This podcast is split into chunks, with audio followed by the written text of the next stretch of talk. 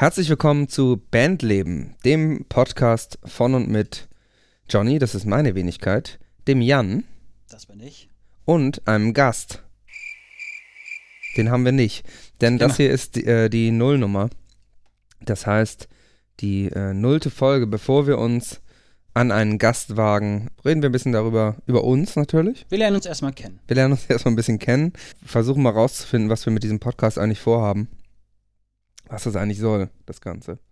Richtig. Das ist ja auch eine Frage. Aber du hast recht, wir fangen mal damit an, äh, wer wir überhaupt sind. Mhm. Du bist Jan Das stimmt, das ist korrekt. äh, und du spielst, äh, glaube ich, Schlagzeug. Auch das stimmt, ja, das äh, stimmt, ja. ist faktisch, korrekt. es ist faktisch bis jetzt richtig. Und zwar äh, bei, der, informiert. bei der Musikkapelle Pyogenesis. Und ich habe mir mal ähm, den, ich kenne, ich muss zugeben, ich kannte die Band vorher, bevor ich dich heute getroffen habe. Mhm. Mhm. Und äh, wir waren ja auch schon zusammen auf Tour. Spoiler. Und ähm, ich habe aber mir mal den Wikipedia-Eintrag angeguckt, Oh, okay. der natürlich mal wieder aktualisiert werden muss, wie das immer so ist bei Band-Wikipedias. Okay. Ich kenne ihn in der Tat nicht so in- und auswendig. Ja, ich war mir nämlich nicht mehr ganz sicher, ähm, wie viel da schon passiert war. Und äh, zur Erklärung, Pyogenesis ist eine deutsche, und da, da wird es jetzt schon schwierig, eigentlich eine, also eine Metalband. Ich würde sagen, es ist eine Metalband, Ja, weil es aktuell eine Metalband, hat als richtige Metalband auch angefangen. Also die erste Platte ist ja, glaube ich, richtig auf die Schnauze. Da geht's äh, um die Ecken, ja. Todes, Todesblei, könnte man sagen. und ähm, die kam schon 1992. Das ist jetzt so die Besonderheit von Pyogenesis, weil da warst du ja noch nicht dabei. Nee, da war ich, äh, da war ich noch relativ jung. 92, da war ich sieben. Warst, da konntest du noch nicht, noch nicht gut genug Schlagzeug spielen. Ja. Und, ich glaube, die hätten mich ähm, auch nicht ernst genommen. Also so als Siebenjähriger hinterm Wäre wahrscheinlich schwierig gewesen in der, in der Death Metal Szene, in der Melodic Death Metal Szene. Äh, du bist jetzt seit ähm, 2014 dabei oder 15. 2015, also seit dem Album A Century in the Curse of Time. Denn Pyogenesis haben bereits sechs, sieben, acht, neun Alben rausgebracht. Produktiv. Gar nicht so schlecht. Das äh, mit äh, einigen, ich sag mal, Stilwechseln, glaube ich. Ich habe nicht alles gehört. Ja. Harte Stilwechsel sogar. Und aktuell ist es so melodischer, oh, ist schon irgendwie Metal, aber es hat auch echt poppige Elemente. Ja, ich glaube, das Hauptproblem oder das Besondere ist eigentlich, dass ähm, wir in dem Songwriting versuchen, die harten Stilwechsel, die wir hatten, äh, irgendwie auf einen Nenner zu bringen. Also halt die verschiedenen Etappen der Band so zusammenzumixen, dass was Neues entsteht und es halt ja nicht langweilig ist und ähm, nicht vorhersehbar ist. Also es ist, sagen wir Metal. Genau. Es ist Metal. Irgendwie ist es dann doch Metal, es gibt Gitarren und äh, Genau. die sind verzerrt und es wird auch mal geschrien. Mal einen kleinen Schreierchen wird auch mal ein zwischendurch. bisschen, bisschen mal galoppiert, sage ich mal, Genau. musikalisch. Da Das wird mal die. sind auch meine Lieblingsstellen bei Pyogenesis, wenn es Wenn galoppiert wenn's wird? losgeht, wenn galoppiert wird. Ah, ein Reiterfan. Wenn du mal richtig loslegen darfst am Schlagzeug. wenn vielleicht auch mal äh, der Doppelbass gespielt wird. Ja, Das äh, sagt mir zu. Ähm, also wir hören auf jeden Fall, Pyogenesis hat schon Historie ja. und auch einen gewissen Erfolg und du darfst seit 2015 in diesem gemachten Nest das Ja. Rockstar-Leben genießen, um die Welt touren, jede Menge Geld verdienen und das ist auch der Grund, warum du in dieser Band spielst und jetzt bist du reich und genau. so wie Tommy Lee von Metal Crew kann man sich ja, dein Leben vorstellen. eigentlich ist, also man kann wirklich sagen, es ist identisch sein und mein Leben, außer dass ich halt nicht so viele Drogen nehme, Hm. weil Warum? nö, also Drogen sind ja heutzutage auch out. Ach so, ja Das- klar, das- ist nicht mehr so modern. Mal ein Bierchen, ja. Ah, okay, das geht. Oder mal vielleicht mal so ein Gummibärchen zu viel. So, ne, dass äh, so ein leichter Zuckerschock einsetzt. so ähm, typisches Catering, äh, so Ja, ein paar Gummi, diese kleinen Gummibärchenpackungen von Haribo und dann Des so Todes. ähm, Twix und Snickers, aber die von, von Aldi. Ja, ja. aber äh, Catering ist halt immer, immer irgendwie gleich. Es ist Ja. immer irgendwie Pizza da, es ist immer diese besagten Süßigkeiten, der obligatorische Obstteller ist Ne, da. in meiner Erfahrung sind auch die, es ist es auch nicht so, dass wenn du mit einer größeren Band tourst, dass das auf einmal wirklich. Twix und Snickers ist, sondern es bleiben immer die Ja. von Aldi, die Version, die Ja. Knock-Off-Version. Und ich wette mit dir, das wird auch weiter benutzt. Also wenn du es nicht isst, dann kriegst du halt die nächste Band. Ja, klar. Vielleicht sollten wir uns mal ähm, so, so kleine Zeichen raufmalen. Also das heißt, ich schreibe dir so einen kleinen Gruß auf jeden Snicker, der mir über den Weg läuft. Und wenn du dann Einfach auch eine mal, Markierung, dass Ja. man gucken kann. So. und dann, dann freuen wir uns, wenn wir die wiederfinden. Auf jedes Salatblatt. Nein, nur auf der Süßigkeiten. Käseplatte. Nur Süßigkeiten. Okay. um jetzt für die Hörer sozusagen erklärbar zu machen, bei Bandleben geht es darum, wie ist es in Bands zu spielen, Musik zu machen, auf Tour zu sein, ist ein Aspekt natürlich, genau. ähm, Alben aufzunehmen. Das heißt, es geht darum, dass wir miteinander reden und wir auch mit Gästen reden, die sowas machen, die Musik machen, die in Bands aktiv sind oder auch waren, kann auch sein. Ähm, und dabei ermöglicht, ich sag mal, eine große Bandbreite von, von verschiedenen Bands, verschiedene Musikstile. Musikstile, verschiedene, ich sag mal, ähm, Grade von Erfolg. Ja. Also ob es jetzt eine Band ist, die, die in ihrer Heimatstadt und im Youth spielt, oder eine Band, die um die ganze Welt tourt, ist irgendwie auf eine Art interessant, weil wir wollen ja rausfinden, was verbindet auch Musiker und äh, ich will halt auch rausfinden, warum macht man das überhaupt. Das liegt auch daran, dass ich mir nicht ganz sicher bin, also warum ich es mache. Mhm. Und ähm, das versuchen wir oder wollen wir versuchen in diesem Podcast so ein bisschen zu ergründen und das möglichst irgendwie entspannt und äh, nicht so als Promo-Veranstaltung oder so. Auch wenn genau. wir jetzt so ein bisschen so anfangen. Pyrogenesis äh, könnt ihr natürlich äh, das aktuelle Album A Kingdom to Disappear kaufen, herausgekommen 2017 auf AFM Records. Aber das hier soll eigentlich keine Werbeveranstaltung sein, sondern eine Informationsveranstaltung. Ja, so einfach so ein kleiner, kleiner Blick hinter den Kulissen. Es gibt ja vielleicht auch Zuhörer, die äh, selber keine Musik machen und die sich vielleicht so ein Bandleben vielleicht so ganz romantisch vorstellen. Man trifft sich äh, in der Jugend und baut die Band auf und wird dann die zweiten Guns N' Roses, die die Welt einnehmen. Und einfach, dass wir da mal so ein bisschen den Einblick gewähren können, dass es vielleicht nicht immer so ist, oder dass es vielleicht sogar ganz anders ist, wo es Schwierigkeiten gibt, wo es ähm, auch Hürden gibt, die wir als Band mal nehmen müssen oder als Musiker oder mhm. als, ja, als jemand, der in einer Band spielt. So. Ja, was ist cool, was ist auch vielleicht nicht so cool und ja, wie gesagt, auch was verbindet uns im Sinne von, es gibt so Geschichten wie eben das mit den Schokoriegeln, die kennt dann irgendwie jeder. Ja. Die Welt ist klein und die Welt der Musikschaffenden ist dann noch, noch kleiner, kleiner ja. logischerweise. Ähm, aber nochmal zurück, also zu deiner, um deinen Charakter mal so genau. zu umreißen. Du spielst Schlagzeug bei Pyrogenesis. Ähm, ich habe jetzt eben gesagt, äh, du, spiel, du, spielst auf der ganzen Welt. Das stimmt auch so weitestgehend? Äh, fast. Also ihr ja. seid ja schon tourmäßig ganz gut rumgekommen. Ja. Aber es ist jetzt noch nicht das Guns N' Roses. Level. Nein, nein, nein. Also es gibt schon ähm, einige Ecken der Welt, wo man uns vielleicht mehr kennt als in anderen. Ähm, aber ich würde jetzt so nach den Jahren, wo ich bei dieser Combo dabei sein darf, so nach den ganzen Jahren, ähm, wo ich bei dieser Band mit dabei sein durfte, äh, ist mir aufgefallen, dass es doch schon ziemlich viele Leute gibt, die uns auf der Welt kennen. Also sei es in Russland oder sei es in Spanien oder vielleicht sogar unser geliebtes Mexiko. Klar, come to Mexico City. Das ist äh, der, der Running, der Running-Satz von uns. Ähm, Nee, also es ist halt schon so, dass man, dass ich sagen würde, dass es schon global äh, angekommen ist, diese Band. Ja, aber wir haben noch lange nicht überall gespielt. Genau, also ihr seid auch ähm, eine Top 100 äh, Chart-platzierte Band mit den beiden letzten Alben jeweils auf Platz 45 und 76. Tja. Schon eine beachtliche äh, Leistung. Ja, da war ich in der Tat auch ähm, sehr stolz drauf. Ich hatte so einen Auszug bekommen du siehst dann immer, wer vor und hinter dir ist. Und mhm. dann habe ich gesehen, dass da äh, zum Beispiel die Söhne Mannheims hinter uns waren. Und Sehr da habe ich gedacht, ja. yes. Die Hurensöhne Mannheims. Genau. Ja, nee, ähm, genau, das waren jetzt die letzten beiden CDs, wo ich mitwirken durfte und äh, die wir auch live des Öfteren äh, vorführen durften.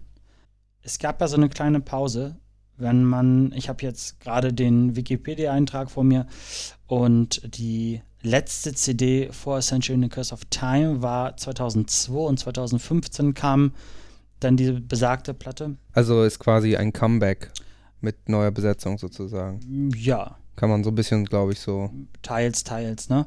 Ähm, und da, als wir dann die, nennen wir es Reunion-Tour gespielt haben, ähm, da haben wir beide uns ja dann auch kennengelernt. Genau, gelernt, Anfang weil, 2016. Genau. Januar war es, genau.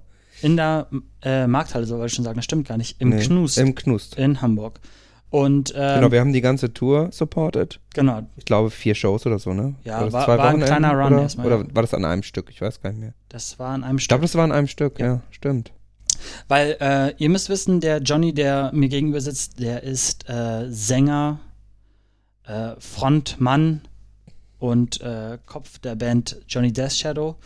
Ähm, euch gibt es ja auch schon ein bisschen länger ähm, und zwei Jahrzehnte weniger lang als Pyogenesis. Ihr seid ja auch aber, deutlich jünger. Aber wir sind ja auch jünger. genau, und ähm, genau, als wir dann 2016 ähm, ja losgegangen sind, um die großen Städte Deutschlands zu bespielen, hatten wir, hatten wir euch im Schlepptau.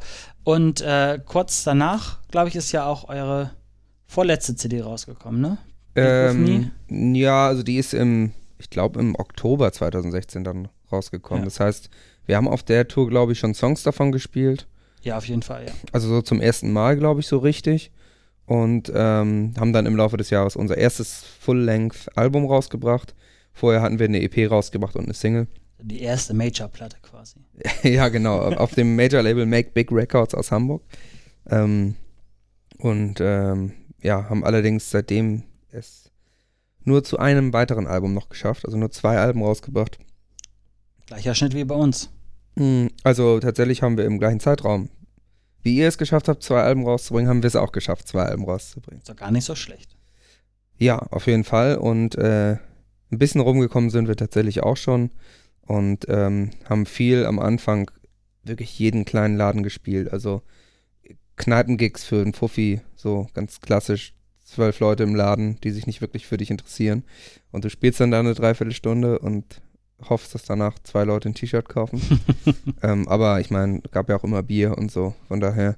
Aber ich glaube, so hat ja in der Tat auch eigentlich jeder angefangen. Ne? Also ich kenne das genauso wie du und äh, ich würde mal behaupten, dass jeder, der in einer Band spielt ähm, oder eine Band auf den Weg bringen möchte, genau so anfängt oder? Also diese kleinen Auftritte, sei es im Jutes, Jugendhaus, Kneipe äh, oder Stadtfest, wo die Leute eigentlich nur hingehen, weil man da irgendwie ist und nicht wegen der Band. Nee, klar, und ich meine, es ist ja auch am Anfang, äh, also inzwischen haben wir es geschafft, dass wir eben größere Läden spielen, äh, viel als Support für andere Bands, was äh, am Anfang auch nicht so einfach war, weil sich ja keiner groß für uns, für uns interessiert hat. Das heißt, uns hat dementsprechend auch keiner gefragt, ob wir als Support mitkommen. Das haben wir aber geschafft, dass wir da ein bisschen, ähm, bisschen, also wir sind inzwischen auch, ich, ich sage mal, in Deutschland haben wir eigentlich so fast alle relevanten Clubs jetzt gespielt. Also so den letzten, bei den letzten zwei, drei Touren hat sich das wirklich auffällig oft wiederholt, dass man am gleichen Ort war. Tschechien, Polen haben wir gespielt, äh, in England waren wir mehrmals auf Tour, also ein bisschen was ging da jetzt inzwischen schon, aber ja, natürlich, am Anfang mit meiner ersten Band damals, ähm, 2000 2004, 2005 so, da ähm, haben wir Bandcontests gespielt und Jugendzentren. Ja, der Klassiker. Kenne ich auch. Bandcontest kriegst du halt immer einen Auftritt. Wenn du bezahlst teilweise. Genau. Das, äh, das ist nämlich auch etwas, wo man sich fragen sollte, ist das so geil, muss ich das unterstützen, dass ich quasi dafür bezahle, dass ich äh, im Club X spielen darf und ähm, ich weiß nicht, ob das so naja, ist. So, so, so Pay-to-Play ist ja so ein großes Thema in der Mus Musiker-Community, ja. äh, wo wir bestimmt auch nochmal mit anderen Gästen drauf kommen könnten. Ähm, damals war es irgendwie klar, da gibt es dann irgendwie ba diverse Band-Contests und bei den meisten hast du irgendeine, irgendeine Beitrittsgebühr sozusagen. Die, die stellen das auf der einen Seite, also die einen stellen das irgendwie ein bisschen netter dar, die anderen weniger. Bei den anderen ist es dann ein Zwangsverkauf von Tickets, bei den anderen ist es ein sind es irgendwie 60 Euro so. Mhm. Ähm, aber damals war tatsächlich klar, wir müssen einfach, also uns war sehr früh klar, wir müssen halt Shows spielen. Äh, selbst, also einfach um auf der Bühne zu stehen und irgendwie mal ein paar Leute zu erreichen mit der Musik. Und da war das irgendwie nie so ein. Bei uns gab es in keiner Band von mir irgendwie eine große Diskussion. Irgendwann, also als wir dann Johnny Death Shadow gegründet haben, haben wir im Prinzip gesagt, wir machen keine Contests mehr. Ja. Ähm, weil wir auch gesehen haben, okay, das, wir haben das mit den beiden Bands davor, die ich hatte, gemacht. Das hat jetzt nicht wahnwitzig viel gebracht. Klar, da waren dann auch ein paar Leute, aber die Leute, die da waren, waren ja meistens eh unsere Freunde. Hm. So, man, man muss dann irgendwie 50 Tickets verkaufen und dann nervt man natürlich alle seine Freunde, dass die kommen sollen und wenn man Glück hat, kommen die, aber du erreichst ja wenig neue Leute. Also vielleicht noch die Freunde von den anderen Bands, aber wenn es gut läuft, sind die gar nicht da, weil du willst ja gewinnen. so, also es ist, äh, ist jetzt, es ist auch so, irgendwann sagt man vielleicht, wir haben jetzt einen Status, wo wir sagen, das ist jetzt nicht, das haben wir jetzt nicht nötig, nicht mehr nötig ja. um, um Gigs zu spielen. Aber ist es nicht, also bei mir, ich hatte das ja, wie gesagt, auch alles hinter mir und dieser Moment, das weiß ich noch ganz genau, wo ich dachte so, pff, jetzt muss ich hier irgendwie doch Geld investieren, damit es mal einen Schritt weitergeht. Also wann, wann war dir das klar, dass du ohne Eigenkapital einfach nicht aus dem Status rauskommst, den du dir schon erarbeitet hast? Also ja, das ist, äh, muss man auch tatsächlich sagen, das ist auch notwendig. Also Leider. unabhängig jetzt von Pay-to-Play muss man, äh, wenn man jetzt so eine Band machen will, muss man da schon auch einfach Kohle reinstecken. So einfach ist es. Ähm, Ja. Weil im Endeffekt ist es ja ein Produkt. Genau, du du musst erstmal in Vorleistung. gehen. Eigentlich, am Ende ist es vielleicht, also so, so hart das klingen mag, ist es ein Produkt, was du verkaufen willst. Und du musst erstmal investieren. Du musst in Ja. Vorleistung gehen, Ja. sozusagen. In der Hoffnung, dass es dann, wenn du es jetzt als Geschäft betrachtest, betrachtest, dann musst du in Vorleistung gehen, musst Geld reinstecken, damit Geld zurückkommt, damit es sich dann im, hintenrum quasi. Die CDs müssen ja gepresst sein, bevor du sie verkaufst. So. Einfachstes Beispiel. Hm. Aber ähm, wir waren da tatsächlich immer früher, äh, ich sag mal, relativ vorsichtig. Also klar, man hat sich Equipment gekauft. Das ist ja auch Teil des Hobbys, irgendwie Teil des Spaß. Sich eine neue Gitarre zu kaufen oder einen neuen Bass oder einen neuen Verstärker, ist ja irgendwie auch cool. Aber äh, wirklich Geld in die Band zu stecken, wenn noch nicht so richtig was läuft, ist speziell, wenn man jung ist, echt schwierig. das ist hart, ne? Das ist hart. Also wenn du dann irgendwie 20 bist und äh, du weißt eigentlich, wäre es jetzt irgendwie cool, T-Shirts zu machen, aber du siehst dann, oh, ich muss hier jetzt irgendwie ein paar hundert Euro nehmen, um die zu drucken. Das ist dann schon, also dann, und du, und du weißt noch nicht, ob irgendjemand die kauft. Das ist ja der Ja. Punkt. Meine erste Band, The Deadstock, war tatsächlich als Modemarke erfolgreicher als als Band. okay. Also wir haben nicht viel gemacht, ich glaube zwei T-Shirts und ein Pullover, aber die sind gut weggegangen. Also es gibt heute noch Leute, die diese Pullover tragen. ja, ja. Ähm, gefühlt ist quasi das eine wichtigere Modemarke ge gewesen als eine Band, weil ja, wir waren auch musikalisch nicht so gut. Also passt dann vielleicht auch. Aber die so. Klamotten waren cool. Hey, Die Klamotten waren cool, ja. Habe ich auch designt. bitte. Also ähm, äh, zum Thema ähm, Merch, da habe ich auch eine ganz witzige Geschichte. Ähm, ich habe das nämlich auch gehabt, wie du das ich dann irgendwann sagte, okay, wir müssen jetzt hier irgendwie T-Shirts haben, habe ein kleines Design gemacht und habe eine kleine Auflage äh, drucken lassen. Und ähm, weil ich das unbedingt wollte, habe Ja. ich es dann auch bezahlt. Ne, die anderen Genau Jungs dann so, so, genau so habe ich es früher auch gemacht. Merch und Flyer und so. Ich habe es dann einfach, irgendwann habe ich es einfach machen lassen, weil ich wusste, ich, ich habe gar keine Lust auf die Diskussion. Solange ich mir das irgendwie leisten konnte, habe ich gedacht, ich mache das jetzt einfach. Einfach machen. Und dann hatten wir so einen ganzen Stapel und ich weiß es noch, da haben wir irgendwo in NRW gespielt, in Soest. Das war ganz geil eigentlich. Und da hatten wir von unserem Bassisten äh, einen Freund mit und der hat dann Merch, also den Merch-Stand Das war der, gemacht. der Mercher. hm. Der Mercher. Äh, und der Typ, nennen wir, ihn, nennen wir ihn einfach mal der Penner, Mhm. hat einfach alle Gertie-Shirts da liegen lassen und vergessen. Und wir haben es erst zu Hause in Hamburg wieder gemerkt, dass halt einfach die Hälfte der war, T-Shirts weg vielleicht waren. war da auch Bier im Spielen in der ganzen Weiß ich nicht, oder Rechnung. halt einfach eine Dummheit, ich weiß es nicht. Auf Okay. jeden Fall, da war dieser Moment, wo ich dachte, boah, jetzt ist das ganze Geld. Genau, und das Weg. ist dann, das ist dann äh, eigentlich ja nicht viel Geld, wenn Ja. man das so betrachtet, aber es ist dann irgendwie gerade das komplette Investment, was man in die Band gemacht hat in Genau. solchen Situationen. Und vor allem halt, zu der Zeit war man ja noch ein bisschen jünger, hat vielleicht nicht so viel Geld verdient nebenbei. Und da ist das, das, da blutet einem das Herz. Also früher ist bei mir wirklich verhältnismäßig viel von meinem Geld, was ich so frei zur Verfügung hatte, ist tatsächlich in solche Sachen auch reingegangen. Also einmal in mein Equipment, in meiner ersten Band habe ich Gitarre gespielt, in der zweiten dann Bass. Da war ich also noch in der blöden Situation, dass ich Sachen brauchte, so Amps und sowas. Äh, und aber eben auch, ja, wie gesagt, Drucksachen, sage ich mal. Mhm. Alles, was irgendwie, T-Shirts, alles, was wir gemacht haben, habe ich am Anfang vorfinanziert. Inzwischen sind wir äh, zumindest so erfolgreich im Merch-Verkauf, dass sich das einigermaßen äh, trägt und wir zum Beispiel mit Vorschüssen dann auch einfach Merch drucken lassen. Und ich das, also da, und wir da sehr selten irgendwie eigenes Geld nochmal überhaupt in die Hand nehmen müssen. Es gibt manchmal tatsächlich so Specials, wo wir sagen, okay, jeder gibt jetzt einen Huni rein und dann machen wir irgendwas. Ja, aber das ist ja so. schon ziemlicher Luxus, den ihr euch jetzt erarbeitet habt und ich dementsprechend auch mit, mit meiner Band. Ähm, aber ich, ich finde es halt einfach so krass, dass wenn man so anfängt mit so einer Band, man muss ja ganz, ganz, ganz, ganz doll viele Sachen lernen, die außerhalb des Musikmachens noch stattfinden. Das Genau. heißt, man muss irgendwie Marketing machen. Ja, du kannst, du kannst, genau, du kannst im Prinzip der beste Gitarrist sein. Ja. Dann bist du aber, dann musst du noch lernen, in der Band zusammenzuspielen. Und dann kommt das ganze, ganze drumherum. Genau. Ja. Und dann musst du halt auf einmal irgendwie, wie kriege ich meine Band an den Start? Also wie kriegen die Leute das überhaupt mit?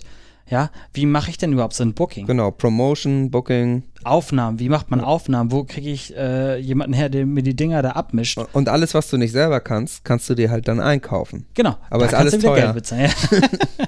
Ja, das, das, das war bei uns auch jahrelang eigentlich schon bei Johnny Depp Shadow so ein Ding, dass ich immer gesagt habe, ja, okay, wir sind jetzt an einem Punkt, wo wir bezahlen dürfen wie die Großen, aber wir verdienen immer noch nichts. Also inzwischen, wie gesagt, jetzt hat so angefangen, dass wir ein bisschen Merch verkaufen und ein bisschen auch Gagen mal kommen, die Sachen refinanzieren. Aber wir haben relativ lange, waren wir an so einem Punkt, okay, wir brauchen jetzt das Equipment, was auch die Großen benutzen. Wir müssen uns professionell ausstatten Mhm. und professionelles Zeug machen. Wir müssen mehr als ein T-Shirt-Motiv dabei haben und lauter solche, solche Details. Aber wir verdienen noch überhaupt gar kein Geld. Also um dann überhaupt auch so mitschwimmen zu können, sozusagen. Du kannst ja nicht Wacken spielen und damit dein mit deinen 30 Watt äh, Proberaumverstärkern kommen und mit deiner äh, nicht äh, mit deiner BC Rich Gitarre, die die Stimmung nicht hält und äh, deinem Behringer Mikro und dann erwarten, dass die da sagen, oh wie geil. Im Zweifel geben die dir auch ein anderes Mikro. Ne? Wahrscheinlich geben die dir sagen. sogar eine andere Gitarre, wenn du sagst, ich Ja. habe nur eine Scheißgitarre. Aber so vom, vom Ding her hast du natürlich auch den Eindruck, dass du da auch mitmachen musst und ja auch so eine Tour. Du kannst nicht zur Pyrogenesis Tour als Vorband kommen und sagen, ach so, äh, einen eigenen, eigenen Bassamp haben wir übrigens nicht, haben wir vergessen zu erzählen. Hm. Da gibt es auch die schlimmsten Geschichten. Ich habe auch veranstaltet ähm, eine ganze Zeit lang und da gibt es auch teilweise Bands, die, die kommen und die spiel, wollen ein Konzert bei dir spielen und die haben einfach gar nichts.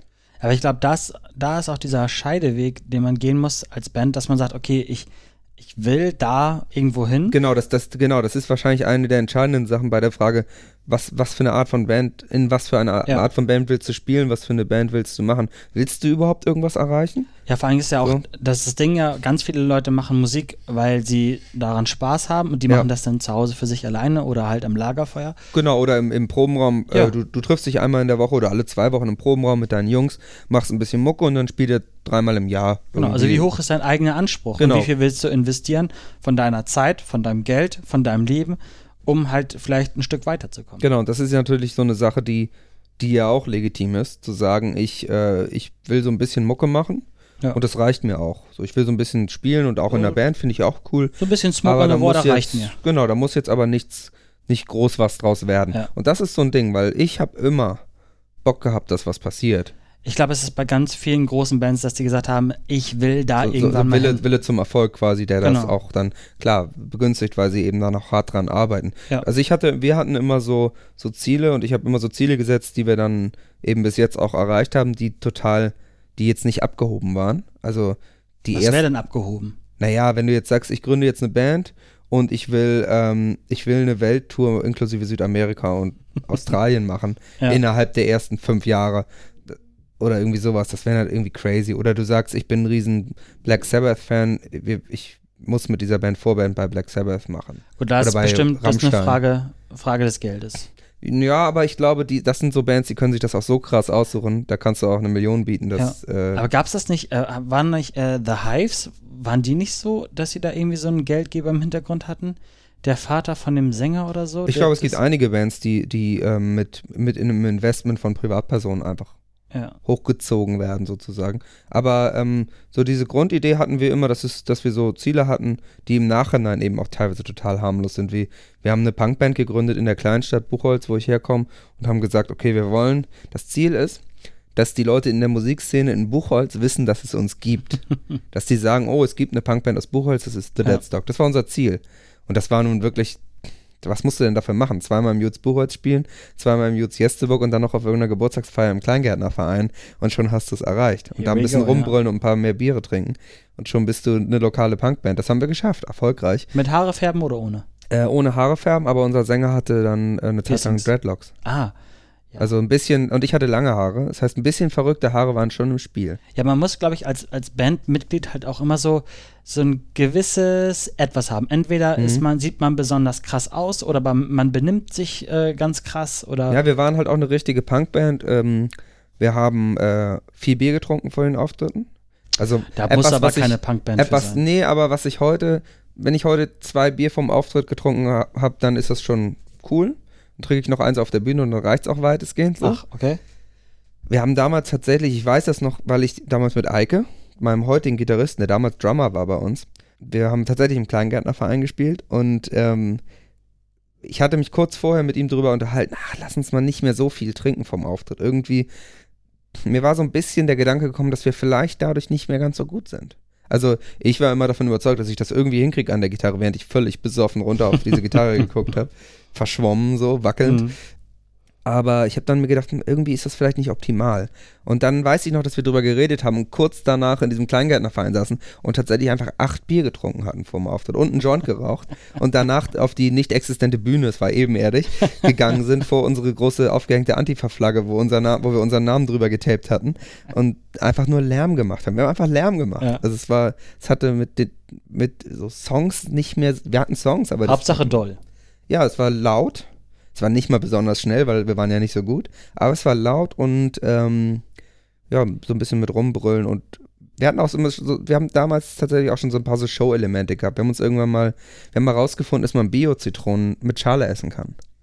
Du kannst in die Schale reinbeißen. Das ist also Ich, ich ist ungefährlich sozusagen. Du Ja, ich habe schon essen. viel weiter gedacht. Ich habe gedacht, jetzt so Knicklichter oder so schon. Nee, wir hatten den Show-Element eine Zeit lang, dass wir Zitronen. eine Ansage gesagt, dass ich gesagt habe, oder unser Sänger, ich weiß nicht mehr genau, unsere Ansage war dann irgendwie, ja, dass wir es wichtig finden, dass man viel Vitamin C zu sich nimmt, dass man gesund lebt und dann haben wir einfach, äh, mein Sänger und ich haben dann einfach Zitronen genommen und Oh, ich einfach habe ja eine Zitrone. und einfach in die Zitrone von außen reingebissen. Das hat schon gereicht, um Leute wirklich zu verwirren. Äh, Schockbock. und, da, und dann beißt man in diese Zit- Zitrone rein, zerfetzt sie so ein bisschen, spuckt das so in die Menge und spielt dann weiter. ja, ähm, geil. Finde ich gut. Das ist so ein bisschen so die. KZ haben ja früher so, so Steaks in die Menge geworfen. Das ist so die, die ähm, Frutaria-Version davon. Die Veganer-Version. Ja, aber ähm, äh, witzig ist ja eigentlich, dass ihr jetzt mal ganz ernsthaft genau, wir Thema- waren ja eigentlich auch bei meiner aktuellen Band. Die, Ja, haben, wir das- ja auch gar, die haben wir ja auch gar nicht erklärt. Nee, und zwar ist es nämlich so, ähm, ich, ich muss sagen, für die Leute, die es nicht wissen, Johnny und ich, wir wohnen beide in Hamburg und ähm, dementsprechend kennt man ja auch so ein bisschen die Clubs hier in Hamburg und, und auch die Musikszene. Und mir ist schon ganz, ganz, ganz früh diese Band Johnny Death Shadow aufgefallen, weil, haltet euch fest, die waren nämlich, oder sind immer noch geschminkt. Äh, und zwar haben die einen, ja, einen Totenkopf-Make-up im Gesicht und äh, wirkten immer sehr düster. Und äh, ich weiß noch, es gibt hier in Hamburg die Reeperbahn, die kennen viele von euch bestimmt. Und ähm, da waren überall in den Clubs immer so Neon auf, äh, auf, auf nee, wollte ich sagen, äh, Sticker, Neon-Sticker mit diesen Totenkopf-Bemalungsgesichtern drauf. Und das ist mir so aufgefallen. Und da sind wir schon wieder beim Marketing, wo man denkt, okay, ich mache hier die Sticker, die packe ich dann und wenn das Design dann noch geil ist, dann bleibt es auch hängen. Also diesen Schockrock, äh, das Schockrock-Element mit der Zitrone beißen wurde dann aufs äh, Gesicht übertragen und äh, ihr wurdet die, die Schädelband. Ja, Kann man wir so haben, sagen? also ich hab, wir haben von Anfang an, als wir auf die Idee gekommen sind, sowas Horrormäßiges zu machen, sowas Gothic-mäßiges, habe ich gesagt, ja, dann lass uns doch äh, wie so Totenköpfe, so ein bisschen wie die Misfits früher oder Teile Mhm. der Misfits früher, als Totenköpfe schminken und ähm, das aber auch durchziehen. Also das immer machen bei jedem Auftritt. Finde ich gut. Nicht so, weil ich kenne ich kenne tatsächlich, oder ich habe damals Horror-Punk-Bands kennengelernt, die das auch gemacht haben, die dann aber so gesagt haben, ja, heute sind nur 30 Leute da, dann sparen wir uns die Mühe. Und nee, das geht nicht. das fand ich halt richtig wack. Ganz schlimm fand ich das auch bei Kiss. Kiss haben noch mal diese Die Phase haben auch mal gehabt. so ja, gedacht, okay, jetzt äh, sind wir abgeschminkt, das ist irgendwie Ja. krass, ja. das ging gar nicht. Hat auch keinen auch interessiert total doof irgendwie, ne? aus. Die haben so ein Cover auch gehabt, wo sie so Lederhosen oder so, Ja. so Jeans mit so diese, wie heißen die, Chaps oder so, weißt du so, die so ganz komisch und so. Also nee, das geht nicht. Entweder ganz oder gar nicht. Und Ja, genau, und Das deswegen habe ich gesagt, gut. wir machen das immer. Am Anfang war ich tatsächlich noch kein Totenkopf, da war ich so ein, der Totenbeschwörer. mh, Mehr so, so ein bisschen so fahl, geisterhaft, war aber bescheuert dann. Ich wurde dann auch relativ schnell ein Skelett. Und ähm, ich glaube tatsächlich, dass das wirklich auch und mit den Stickern, die das gezeigt haben und so, wirklich dafür gesorgt hat, dass unser Name ziemlich schnell ganz gut rumgekommen ist. Also das habe ich auch der mitbekommen. Name ist ja auch einfach das- verdammt gut. Ja, der Name ist auch so, wir haben am Anfang äh, Pop-Songs gespielt, also Cover von Pop-Songs als Horrorpunk-Versionen, sage ich Mhm. mal. Also Katy Perry oder Rihanna-Songs, Ah ja, okay. Lady Gaga und so, aber dann halt mit Horrortexten und als Horror-Punk oder Death Rock irgendwie so, Mhm, so mhm. Gothic-Versionen davon. Und ähm, das war natürlich ein Vorteil, weil wir haben, wenn wir Door-Opener. ja, wenn wir gespielt haben, kannten die Leute die Melodien grob schon. Die haben die Songs oft gar nicht sofort erkannt, aber da hat man so gemerkt, Hm. während man gespielt, ah, jetzt haben sie es kapiert, dass, dass es der Song ist. Das heißt, man konnte auch vor Leuten spielen, die sich für so Horrorpunk oder Gothic oder Metal gar nicht interessieren, aber die haben einen Zugang dazu gefunden. Und der Name zusammen mit dem, also der Name ist dann eben auch wie so ein Popstar, ne? Johnny Death Shadow ist halt eine Person, das ist so, weil Popstars heißen ja auch nicht die Peters. So, Peter, Peter und die. Petersen so. Dieser Name hat sich irgendwie auch dadurch, das haben wir irgendwie relativ geschickt gemacht, den Eindruck, der hat sich ziemlich schnell so, der, oder ich sag mal so, wenn der irgendwo drauf stand, hatte ich den Eindruck, dann merken sich Leute den. dann Mhm. ist der irgendwie memorable. So, der bleibt dann so, weil ich weiß, dass viele Leute den Namen, oder ich sag mal, das höre ich oft, dass Leute sagen, ich habe von der Band schon gehört. So, ich kenne deine Band irgendwie, die waren vielleicht noch nie, nicht beim Konzert oder ähm, beim, äh, oder haben was von uns gehört, aber die haben zumindest den Namen meistens schon mal mitbekommen. Das habt ihr auf jeden Das Fall besser gemacht als unsere, als unsere Combo. Also Pyogenesis ist ja schon Ist Name- schon ein schwieriger Name, ja. Äh, Ich habe schon diverse, äh, vor allem im Ausland schon diverse äh, Variationen dieses Mhm. Namens gehört. Also, ja das also habt ihr gut gemacht. Johnny Death Shadow wurde auch schon öfter mal falsch geschrieben, aber, ähm, oder unterschiedlich getrennt und so. Mhm. Aber genau, an sich funktioniert der, der Laut irgendwie so. Die. Ich saß einmal in, äh, während des Wave Gothic Treffens in Leipzig, saß ich mal in der Straßenbahn in Leipzig, ohne ungeschminkt. Und mir gegenüber saßen, saßen zwei, saß ein junges Pärchen und äh, haben sich das Programm angeguckt vom WGT. Also, äh, Und- also Besucher vom WGT. Genau. Und wir haben auch gespielt in dem Jahr, aber erst Okay. am Tag danach. Waren die denn geschminkt? Nee, die waren auch nicht geschminkt. Aber die haben dann so sich das Programm angeguckt und er meinte dann so, was ist das denn? Johnny Death Shadow ist ja, klingt ja richtig peinlich. Geil. Dann habe ich ihn mir mal zu, zur Brust genommen ja, und habe gesagt, nee, ich habe dann gesagt, Entschuldigung. Also ich saß dem wirklich direkt Ja. gegenüber. Gesagt, sorry, Entschuldigung, ähm, das ist meine Band, könnt ihr ja mal vorbei. Nein, hast du, nein, hast Ja. du nicht gemacht. Habe ich gesagt. Nein, ich hätte, ich hätte sowas gesagt wie so, Die sind richtig cool, die, guckt die, euch die mal also, die kennt ihr nicht? Das ist ja mega. Nee, ich habe gesagt, so ist meine Band, könnt ihr mal vorbeikommen. Ich glaube nicht, dass sie da waren, aber war trotzdem ein geiler Gig, war voll und cool und, und eine sehr, Wave Gothic Treffen mit Circle Pit, ne? ja, Also wir machen so Gothic Metal inzwischen, nicht mehr so Horror-Punk. Ähm, das heißt, es ballert noch ein bisschen mehr, ist aber auch ein bisschen poppiger. mit Galopp. Ja, wir haben auch manchmal Galopp. Mhm. Und unser Schlagzeuger, der macht auch gerne mal ein bisschen, bisschen Doppelbass, hat er auch mal Lust drauf. Sehr gut. Und ähm, äh, ja, damit fahren wir auch, wie gesagt, viel rum und machen. Also für die Leute, die das WGT nicht kennen, das ist, ähm, wir durften da. das ist das größte Gothic-Festival Europas. Ja, da haben wir, glaube ich, letztes Jahr gespielt, ne? Ich glaube ja. Letztes Jahr haben wir Ja, gespielt. ja, genau. Ja, das ist einfach so, dass äh, Leipzig, das ist in Leipzig, das äh, wird einfach. Wie, wie lange ist das? Eine Woche? Ich glaube quasi eine Woche. Also ich glaube, die Konzerte sind ab Donnerstag bis Sonntag. Ja. Oder nee, Montag ja auch noch. Montagabend ist ja auch noch, ich glaube, wir haben sogar mo am Montag gespielt. Ich bin mir gerade nicht mehr sicher. Ähm, ich glaube, Donnerstag bis Montag sind die Konzerte, aber drumherum ist ja, die ganze Stadt ist quasi, Der die Vorhof ganze der Hölle. Innenstadt ist, ist Gothic Town. Ja, so. es ist einfach, du kommst in diese Stadt rein und du denkst, du stehst echt so im Wartebereich der Hölle. Also es ist äh, für die Leute, die mit äh, dieser ganzen Szene nichts zu tun haben, muss es super befremdlich sein. Ich habe das aber schon öfter gehört, dass Leute sich das auch angucken und also dass da auch, da auch hinfahren, um sich das anzugucken. Ja, und natürlich, das, klar. Und das witzig und interessant finden. Und die finden es auch nicht unbedingt bedrohlich. Nein, also ich glaube, dass gerade die Leute aus dieser, aus dieser Gothic-Szene, das sind ja ganz liebe. Die tun ja Das merkt man auch relativ Merkt, viel. ja, merkt man ja auch bei dir. Ja. Du bist ja auch ein netter, Bin auch ein ganz lieber. aber ja. abends wirst du halt ein Skelett. Genau. Manchmal werde ich halt zum Skelett und schreie ein bisschen rum. Ja. Äh, und als wir da gespielt haben, muss ich sagen, das ist eine mega super tolle Veranstaltung. Alles super organisiert. Die Leute Ja. sind willig, die wollen Mucke sehen. Genau, die haben richtig Bock. Das Ja. ist einer der, der großen Unterschiede zu so einer regulären Clubshow, wo man manchmal den Eindruck hat, warum sind die hier? Genau. Vielleicht Also es eine gibt ja- Freikarte gewonnen. Gibt ja so diese Momente, Ja. wo Berlin ist zum Beispiel echt so ein Pflaster, oh, Berlin ist wo man, hart. wo man, wo man da, äh, manchmal ist es cool, manchmal gehen die ab und manchmal ist es auch wirklich so, dass du da eine Dreiviertelstunde spielst und da sind, da stehen 100 Leute und die gucken dich an und du hast den Eindruck, die sind da, die warten noch auf was anderes. Die sind da zufällig. Warten aufs Ende. Die glauben, dass es ein Gewinnspiel gibt oder so. Aber also drei von denen klatschen, so ein paar nicken auch mal mit. Und dann darfst du auch gehen. So, jetzt machen wir die Bühne frei. Genau. Aber liegt es vielleicht auch wirklich daran, dass, ähm, also ich kenne das auch, dass Berlin echt hart zu bespielen ist, äh, teilweise. Aber liegt es vielleicht daran, dass die einfach so ein Überangebot Ja, haben? ja, glaube ich. Das, Äh. das, das, also Hamburg ist ja auch schon schlimm. Ja. Berlin ist noch schlimmer. Da ist jeden Abend sind da 200 Sachen, wo du hingehst. Die Stadt ist riesig, es gibt 1000 Clubs. Ähm, da sind unfassbar viele Konzerte und Partys und das ist, glaube ich, einfach das Problem. Aber das ist halt auch mega schwer, als kleine Band da irgendwie reinzukommen, dass Ich- du da überhaupt mitmischen Ich darfst. glaube ne? auch, dass du, dass es in, ähm, es ist immer schwer, wenn du eine Band gründest und anfängst irgendwie, dass du überhaupt an, an Gigs kommen musst. Ja. Deswegen, wie gesagt, dann spielst du Bandcontests und so und jeden, ich sag mal, jeden Scheiß, den du kriegen kannst. Ich glaube, als kleine Band in Berlin ist es auch noch mal schwerer als in Hamburg oder auch selbst als in einigen Kleinstädten. Wenn, die, wenn eine Kleinstadt eine vitale Musikszene hast, dann hast du verhältnismäßig gute Möglichkeiten, da was zu machen. Aber kommt es dich immer darauf an, auch was für Musik du machst? Also wenn du halt so eine richtig geile Spartenmusik machst, also dass du eine Sparte findest, wo du gut reinpasst, so wo es halt eine kleine Szene gibt, Ja. sei es jetzt wie die Metalcore angefangen hat. Es ne? gibt ja, es Oder gibt ja, es gibt ja, Hardcore. was weiß ich, Dörfer, da gibt es drei Metal-Bands und dann gibt es schon eine Metal-Szene automatisch. Da gibt's, äh, dann ist da schon eine Infrastruktur vorbereitet sozusagen. Wie in Wacken. Da äh, Ja. gab es ja auch zwei, drei Metal-Bands und zack, haben wir da. Und schon haben wir das größte Metal-Festival der Welt, glaube ich.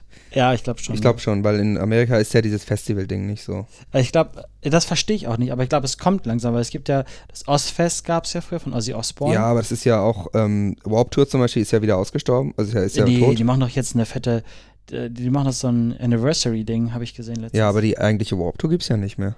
Sicher? Ja, Okay. die haben aufgehört. Deswegen machen sie jetzt vielleicht irgendeine so Veranstaltung, die dann ein bisschen, Mhm. bisschen das auffangen soll, aber ähm, Notfest? irgend, ja, Von ich weiß aber nicht, ob es das noch gibt.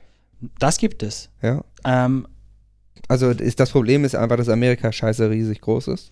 Ja, aber das Und gerade deswegen das, sind, wenn es diese Sachen gibt, sind das eben die Dinger, die rumfahren, wie die Warp Tour oder so. Mhm, mhm. Aber die haben offensichtlich alle Probleme bekommen. Ist auch, ist ja jetzt auch erstmal, also wir, man kann das schon feststellen. In den USA gibt es das nicht in der Form, wie wir das in Europa haben, wo es diese großen Festivals gibt. Ja, das ist natürlich auch so ein Traumding, ne? Wenn man eine Band gründet Mhm. oder in einer Band spielt. Für mich war mein Traum, einmal in der Markthalle spielen. Meine auch früher. Das, Das- war so einer der nächsten sozusagen, Ja. die große Markthalle spielen. Genau. Erst auf man Weil wir haben oft im Marx gespielt, ja, genau. bei so Band Band Contest. Contest, ja. kenne ich. haben wir immer im Marx gespielt. Das ist auch so, war auch irgendwann so, so ein bisschen langweilig. Ja. Und auch wenn ich dies, das Marx ist cool, aber irgendwann war es halt dann auch ein bisschen so zu normal. Und Man dann war tatsächlich mal so, oh, und ich weiß noch, wir haben mal dann, ich habe mal einen Gitarristen von, von der Band, äh, von The Bangkok Five habe ich mal den, den Gitarristen im, in der Lobby von der Markthalle getroffen. Wir haben im Marx gespielt und die haben mit Papa Roach drüben in Ah. der Großen gespielt und da habe ich so ein bisschen mit dem geschnackt und das war echt so, oh geil, so, ne? Wenn, da habe ich auch noch selber Gitarre, spiel, Gitarre gespielt, da war es so, oh cool, ey, so. Der Mhm. zu sein, sozusagen in der Großen spielen zu dürfen, in der Ja. vollen Markthalle. Das haben wir auch dann irgendwann gemacht und das war auch geil. Ich habe es auch geschafft. Jetzt halte ich fest. Auch über einen Band Contest. Ja, wir auch.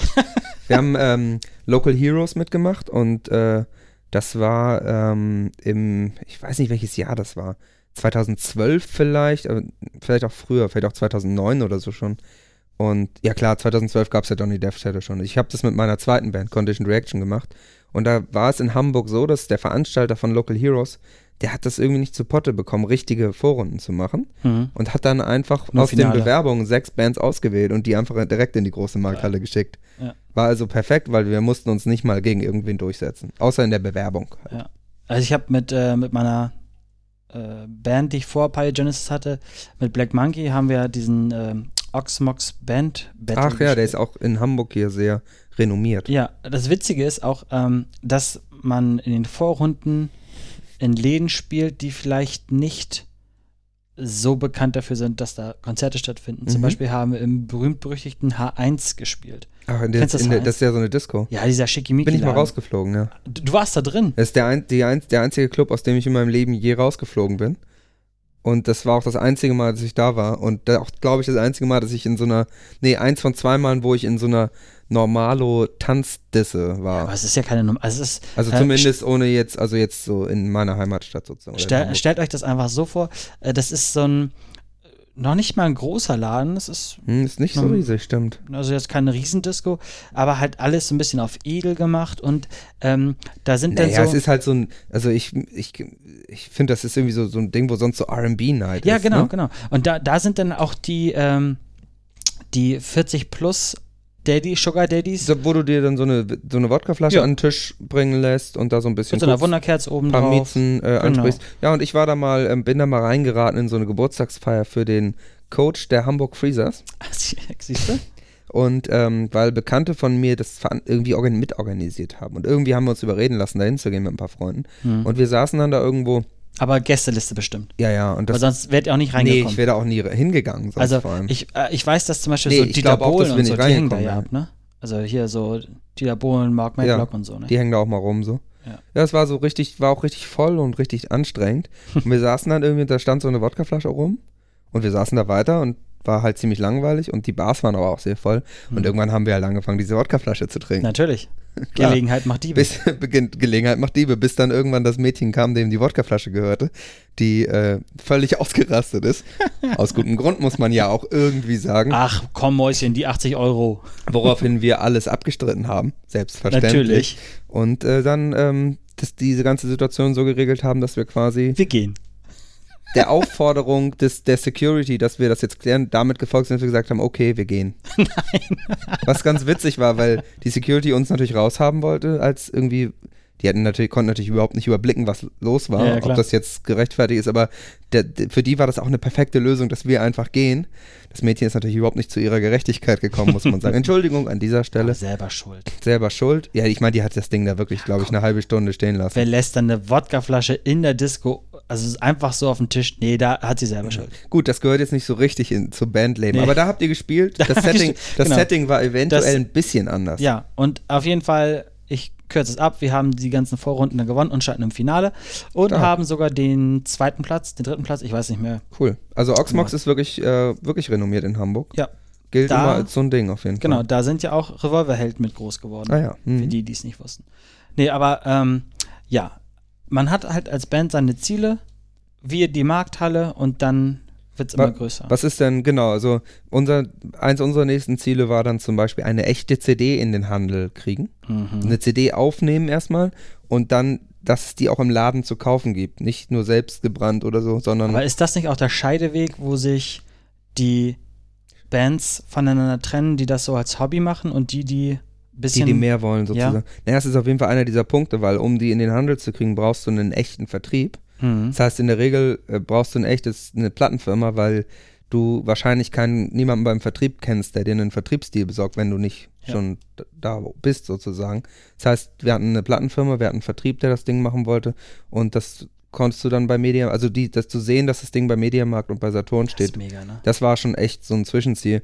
Und ähm, jetzt gerade, also tourmäßig haben wir auch halt schon viele, wir haben äh, Mera Luna gespielt, wir haben Wacken gespielt, wir haben WGT gespielt, also da haben wir auch viele Ziele so erreicht. Mhm. Eine richtige, äh, richtige Nightliner-Tour ist noch Ziel bei Oh uns. ja. Das ist noch so ein Traum, den, den wir nochmal erreichen wollen irgendwie. Schön groß. das haben wir nämlich noch nicht gemacht. Wir, haben, wir sind auch schon mal so ein paar Tage mit so einem Mini-Nightliner, also so einem umgebauten Neunsitzer, der hinten verlängert ist mit Betten. Mhm. Aber das ist nicht vergleichbar mit einem echten Nee. Nightliner. Da, ich glaube, das ist auch so die Stufe, wo man sagt, so, ja, geil.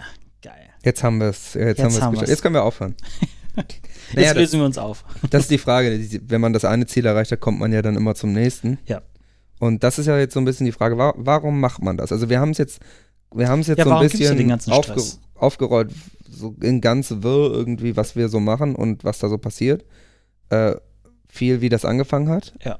Ähm, aber war, das, genau, das dürfen wir nicht, man muss ja auch bedenken, es ist auch viel Stress, Rumgefahre, Mhm. Du musst Sachen kaufen, du musst Sachen besorgen, du musst viel von deiner Freizeit dafür aufwenden. Man kann nicht mal so eben eine Band machen. eine Band machen, so und erwarten, dass man das so nebenbei als Mini-Hobby laufen lässt und das super funktioniert. Mhm. Ähm, wenn man was erreichen will, dann muss man wirklich viel machen, hat viel Stress. Und ähm, dann ist sozusagen die Kernfrage, glaube ich, dieses Podcasts wirklich, warum macht man das? Und hast du eine Idee, warum du es machst? Also ich glaube, weil es bei mir einfach ähm, äh, zu meinem Leben dazugehört, halt Musik zu machen und das möchte ich halt auch nicht so in dem kleinen Kellergewölbe machen, Mhm. sondern ich möchte, dass, dass es geil klingt, ich möchte, dass es sich Leute angucken, ich möchte Du willst, dass jemand mitkriegt, dass du das machst, sozusagen auch. ja, ich möchte den, den Sinn, warum ich das mache, das, das möchte ich erleben. Also Konzerte spielen, CDs aufnehmen, einen Videoclip haben. Selbst der Wikipedia-Eintrag. Was habe ich mich gefreut, wie Bolle, dass ich da bei Wikipedia bin. Dass du da drin stehst. Genau, selber, und das ja. sind, ich glaube, diese, warum man das macht, sind diese kleinen Etappen einfach. Dass man immer wieder eine Etappe, immer dieses Erfolgserlebnis, jetzt habe ich das geschafft, jetzt habe ich das Mhm. geschafft, jetzt habe ich das. Und ich glaube, wenn du irgendwann an so einem an so einem Punkt bist, wo du entweder keine Etappen mehr erreichen kannst, weil du vielleicht zu schlecht bist oder weil du im Kern zu groß bist oder zu wenig Zeit hast. Ja, oder weil du eine Nische bedienst, wo einfach nicht mehr mehr Und- geht. Genau. Dass da dann auch viele Bands dann sagen, Jetzt reicht's. jetzt reicht's, jetzt hören wir auf. Ja, kann ich mir auch vorstellen, tatsächlich. Und deswegen haben wir auch keine, keine großen Megabands mehr. Also so, weißt du, so, ein, so eine Rolling, so ACDC, Rolling, Rolling Stones, Stones ja. genau. So, da, so ein bisschen, was jetzt so da rankommt, ist Metallica, Slipknot, so im Rockbereich, ne? Aber du hast ja einfach nicht mehr diese Megastars, weil es einfach äh, nicht mehr erreichbar ist. Ja, das liegt, glaube ich, auch daran, dass Musik nicht mehr so wichtig ist für die Leute. Ja. Aber das hat nochmal sicherlich sehr komplexe Gründe auch. Äh, ich glaube auch, dass es so ein also für mich ist es auch was, wo man sagen muss, wenn man mal angefangen hat, Musik zu machen, dann ist es auch schwierig, da wieder rauszukommen, weil, ja, weil es natürlich als, als Hobby, ich sage auch mal, also wir sagen auch immer, es ist ein teures Hobby, wir sind ja keine Profis, ähm, ist es ähm, so sehr Teil des Lebens, dass, und du hast da so viel reingesteckt, ja. dass es auch super schwierig ist, jetzt zu sagen, nee, komm, lass ich. So. Hm. Das ist sehr schwierig, damit wieder, da wieder rauszukommen. Und mir geht es auch so, dass ich immer das Gefühl hatte, ich will Leute, will, dass das auch Leute hören. Ich will das nicht für, für meinen Probenraum oder ich sag mal zweimal im Jahr für meine Freunde, die in irgendeine mhm. Bar kommen, um sich das anzuhören, machen, sondern ich will schon, für mich hat eine Band immer bedeutet, nicht einfach nur mit Freunden Musik zu machen, sondern für mich hat eine Band eben auch immer bedeutet, Live-Shows zu spielen, CDs zu machen, genau wie du gesagt hast, rumzukommen und irgendwie, das war so Bandleben. Also ich muss, ja genau, das Bandleben und vor allem auch das Tourleben. Also ich finde, mhm. auf Tour sein ist so geil, weil man ist jeden Tag in einer anderen Stadt und ähm, ich glaube, dass wir im Podcast auch des Öfteren mal so ein paar Tour-Stories rauskramen können. Ich glaube auch, das wird ein großes Thema, weil ich ja. auch sagen muss, Tourleben ist auch so eine so ein total zweischneidiges Schwert. Und also wie du sagst, man kommt rum, voll geil. Genau. Ja. Du bist so ein bisschen in einer anderen Welt. Du Blase. kommst weg vom, vom, vom Alltag so. Mhm. Ähm, das ist dann auch immer schlimm, wenn man wiederkommt. Sich Vor allem, wieder, du bist ja auch jemand ganz anderes. Wieder einzugliedern, genau, du bist jemand anders. Das ist so ein bisschen auch immer Klassenfahrt. Äh, es ist aber eben auch echt viel in einem Auto rumsitzen ja. und warten und genau. warten und, und dann musst du aber auf einmal ganz schnell aufbauen und Stress und äh, schleppen. Also es du, ist so eine ganz uns, wilde Mischung. Lass uns das mal später besprechen. Also ich glaube, es ist, es kann man geil verpacken. Ich glaube, wir kommen da sowieso automatisch noch in diversen Folgen rauf. Lass uns das Pulver so. nicht verschießen jetzt. Das sind ganz heiße Themen, sage ich dir. nee, ich, ich hoffe, das hier gibt so ein bisschen einen Einblick darin, was Bandleben, der äh, Podcast über das Musikmachen von und mit, äh, wie heißt das offiziell, der Podcast über das Musikmachen von und mit Jan und Johnny und Gast, mhm. äh, so ein bisschen einen Einblick gibt daran, was wir hier besprechen wollen. Und äh, in den kommenden Folgen werden wir dann äh, Gäste haben. Mhm. Und äh, werden dann mal gucken, ob die uns auch noch einleuchtende ähm, Gründe fürs Musikmachen geben können, Sachen erzählen können. Wir, wir werden sehen, inwieweit sich unsere Erfahrungen überschneiden. Mhm und äh, sicherlich auch mit Leuten reden, die mehr erlebt haben als wir und auch mit Leuten, die vielleicht bestimmte Sachen noch nicht erlebt haben. Ich glaube, es ist immer interessant, dass, weil ich glaube, dass, also aus meiner Erfahrung, dass Musiker ähm, viel verbindet, aber es auch immer interessant ist, wie machen die anderen das? Was kann man sich abgucken? Genau. Was kann man besser machen? Genau, was sind so, was sind auch weil es gibt dann doch irgendwie wieder verschiedene Wege zum, zum Ziel. So. Mhm. Ist, nicht, ist nicht alles so gleich. Aber das werden wir dann ja sehen ähm, und hoffentlich einige spannende Sachen rausfinden. Und äh, ja, ich hoffe, dass es für euch auch ähm, irgendwie interessant ist. Das werden wir dann ja sehen, ob es jemand hört. Ja, auf www.bandleben.de findet ihr das Ganze. Äh, bei iTunes findet ihr das Ganze zum Abonnieren und natürlich gerne zum Rezensionen hinterlassen. Und äh, das ist es eigentlich. Sowas, bis jetzt haben wir nicht vor, sowas wie Twitter oder so zu machen. Wenn es da Nachfragen gibt, dann werden wir sehen, wenn wir eine Hörerschaft haben, ob wir sowas machen. Aber genau. ansonsten, wie gesagt, bandleben.de, das kann man sich, glaube ich, einfach merken. Wir können ja sogar vielleicht, äh, könnt ihr uns ja mal schreiben, mit wem wir uns mal treffen sollten vielleicht. Ja, Vorschläge könnt ihr natürlich gerne einreichen. Wen also, wollt ihr hier hören? Äh, vielleicht von den ganz unrealistischen Sachen Alice Cooper, äh, Lemmy. Vielleicht von den ganz unrealistischen Sachen äh, ab, absehen, aber ey, schreibt, auf wen ihr Bock hättet und vielleicht sogar, wenn ihr ähm, Leute kennt, die in Bands spielen, ähm, die schon mal drei, vier Konzerte gespielt haben, beziehungsweise, was weiß ich, wenn ihr sagt, den von der und der Band, der ist bestimmt cool, schreibt dem doch mal. Ja. Warum nicht? Wir fragen den dann unter Umständen. Kleine Anekdote zu Alice Cooper. Ähm, der hat ja auf dem Wacken gespielt. Ähm, mhm. Und da war das so, dass der. Gleichzeitig mit uns übrigens. Ja? 2017. Ah, siehst du. Ich habe ähm, noch äh, Teile von der, also beim Aufbau habe ich noch Alice Cooper gehört und das war völlig irre, weil wir quasi auf der anderen Seite vom Festivalgelände gespielt haben oder gerade aufgebaut haben und man konnte glasklar alles verstehen. Kleiner Fun Fact, ich war dabei, weil ich natürlich meine Johnny du Dash natürlich Jungs unterstützen Ach so, ja, stimmt, klar. Äh, ich war aber schon so betrunken, dass ich das mit Alice Cooper A vergessen habe. Ja. Jetzt, wo du sagst, erinnere ich mich wieder. Was ich sagen wollte, der Fun Fact ist, der hat sich ähm, vor seiner Show hat er sich nach Hamburg äh, fahren lassen, weil, und jetzt halte ich fest, er da auf den Golfplatz wollte und hat er da den ganzen Tag Golf gespielt. Ja. Das ist, das ist geiles das ist Tourleben. Tour. Das ist wenn, Tourleben. wenn du so, wenn das alles so Routine ist und du so wenig selber machen musst, Ja. dass du anstatt dieser ganzen stressigen Vorbereitung des ganzen Wartens einfach sagen kannst, nee, ich spiele den ganzen Tag Golf. Ja. Jetzt mal schön ein weglochen. Ja, du, dann äh, würde ich sagen, gehen wir auch gleich mal auf den äh, Golfplatz Mhm. und hoffen, dass ihr ein bisschen Spaß hattet und euch das vielleicht interessiert und ähm, wir sind gespannt, was so passiert in den nächsten Folgen. So, Johnny, komm, ich habe das Kart vollgetankt hier, das Golfkart. Lass mich eben noch den, den Driver holen, dann Ja. können wir das machen. So. Nimmst noch ein Bierchen mit, ne? Ja, gute Idee. Okay.